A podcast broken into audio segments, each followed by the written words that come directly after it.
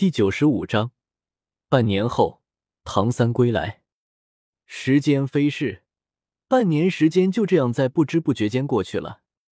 过去半年，唐三依旧没有回来，这让小五对他的思念越发浓郁。对唐三的思而不得，让小五最近越来越喜怒无常了，时不时就会找个理由操练奥斯卡和马红俊一顿，这让奥斯卡和马红俊苦不堪言。真要说起来，现在的奥斯卡和马红俊联手，未必不是小五的对手。毕竟马红俊也已经获取了第三魂环，成为了魂尊。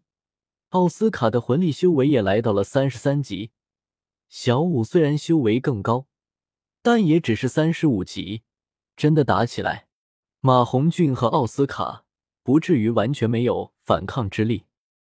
但问题是，他们敢吗？他们这群人谁不知道？小五身后可是有唐三撑腰的。唐三是谁？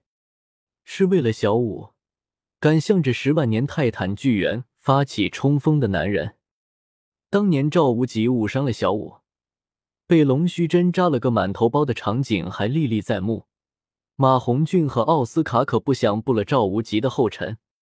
退一万步讲，就算唐三不在学院。不是还有朱竹清和宁荣荣吗？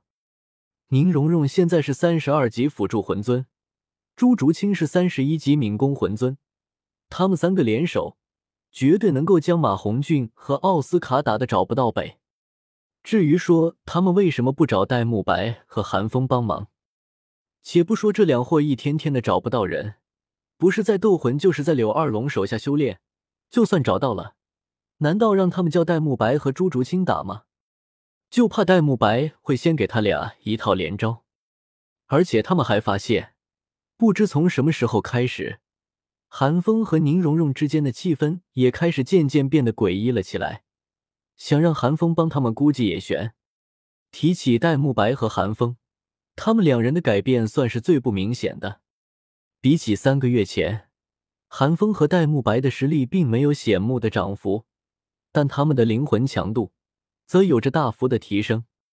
虽然按照大师的说法，以他们两人的灵魂强度，想要吸收万年魂环还差了一筹，但韩风却并不着急。戴沐白倒是有些动摇了，他已经在四十级停滞了半年了。这世上有多少个魂师能够抵挡得了新魂环的诱惑呢？不过戴沐白的躁动却被韩风压下来了。韩风知道。左右就是这几天，唐三就应该要回来了。到时候，唐三应该会给戴沐白带来一株奇荣通天菊，再加上冰火两仪眼这种宝地之助，绝对能帮他们俩成功吸收万年魂环。戴沐白虽然有些迟疑，但出于对韩风的信任，他还是压下了躁动的心。这一天，已经改名为史莱克学院的蓝霸学院门口。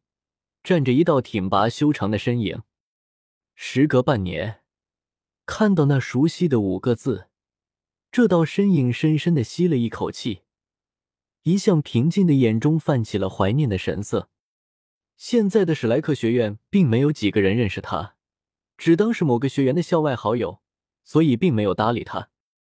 反倒是路过的大师一看到这道身影，僵硬的脸上浮现惊喜之色。三步并作两步冲到这道身影面前，激动的叫道：“小三，你终于回来了！独孤博愿意放你回来了吗？”腰佩二十四桥明月夜，一头的碎发，浑身散发着温和的气质，此人不正是唐三吗？老师看见大师，唐三脸上也浮现出惊喜之色，连忙鞠躬拜下，恭敬的叫道。半年前，大师弗兰德和柳二龙三人舍命相救的景象，唐三可是铭记于心啊！小三，你还是这么见外？大师乐呵呵的一笑，扶起唐三，脸上满是欣慰之色。唐三同样笑了笑，没说什么。大师上下打量了唐三几眼后，拍了拍唐三的肩膀，也不久留他。只是意有所指的对唐三说道：“小五他们都很想你，去看看他们吧。”这半年之间，唐三寄回来的信，有一半是写给小五的。大师哪里还看不出其中端倪？恐怕唐三此时最想见到的，根本就不是是自己这个老师啊！不出大师所料，听到小五的名字，唐三眼波一动，眉宇之间流露出温柔的神色，嘴角不自觉的上扬，匆忙的对大师告辞之后，便朝着史莱克内院跑去了。与此同时，史莱克学院的内院，小五正在操练着奥斯卡和马红俊两个倒霉蛋。朱竹清和宁荣荣则在一旁饶有兴趣的看着。半年前，这内院是独属于柳二龙的花园，但当蓝霸学院改为史莱克学院之后，这内院就变成了史莱克众人的活动区域了。大师就在学院里，柳二龙怎么可能还会喜欢清闲的幽居？其他学员们倒不是没有提过意见，但都被打回去了。至于戴沐白和韩风两人，这个时候想来还在柳二龙的威压之下挣扎吧。唉，三哥要是再不回来，胖子和奥斯卡就快要不敢回学院了。宁荣荣和朱竹清坐在长椅上，宁荣荣悠悠的开口感慨道：“活该。”朱竹清则是冷哼了一声，毫无怜悯的看着马红俊和奥斯卡，冷声道：“谁让他们明知道小五心里烦，还要提起三哥的？”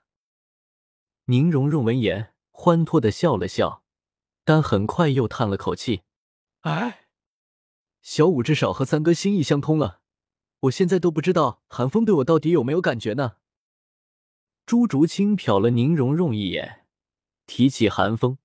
他也很是无奈，明智的选择了缄默不言。宁荣荣见朱竹清不理自己，狡黠的笑了笑，突然贴到朱竹清身上，甜腻的说道：“哪里像我们家竹清啊？戴老大现在可是满眼都是你呢。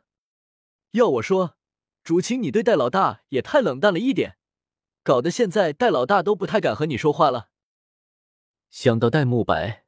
朱竹清白皙的脸上划过一抹明艳的绯红，好女怕缠郎。以朱竹清清冷的性子，的确吃不消戴沐白那如火般热情的攻势。但很快，朱竹清又冷哼了一声：“哼，他要是真的满眼都是我，怎么三五天都看不见个人影？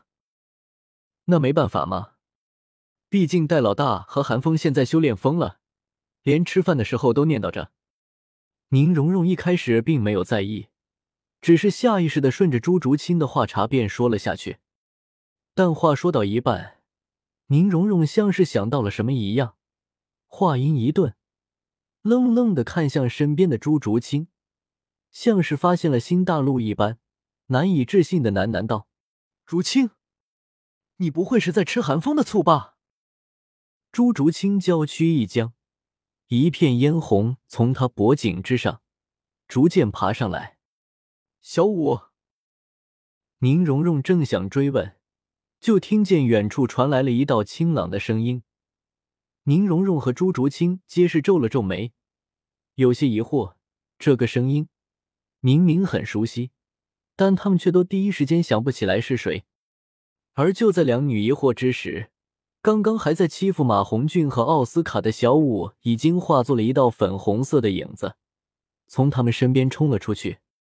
三哥，就像是乳燕归巢一般，小五直接扑向了唐三，唐三连忙将其抱住，两人皆是笑了起来。宁荣荣等人这时候方才反应过来，原来这个声音是唐三啊！宁荣荣和朱竹清很是默契的对视一笑。并没有上前的意思，他们两人不去打扰小五和唐三的久别重逢，却不代表另外两个憨包不会去打扰。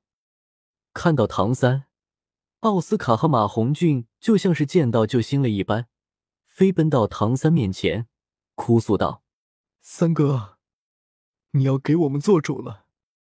你是不知道，这半年你不在，我们兄弟可是生活在水深火热之中啊。”你再不回来的话，我们就快连学院都待不下去了。呃，啊！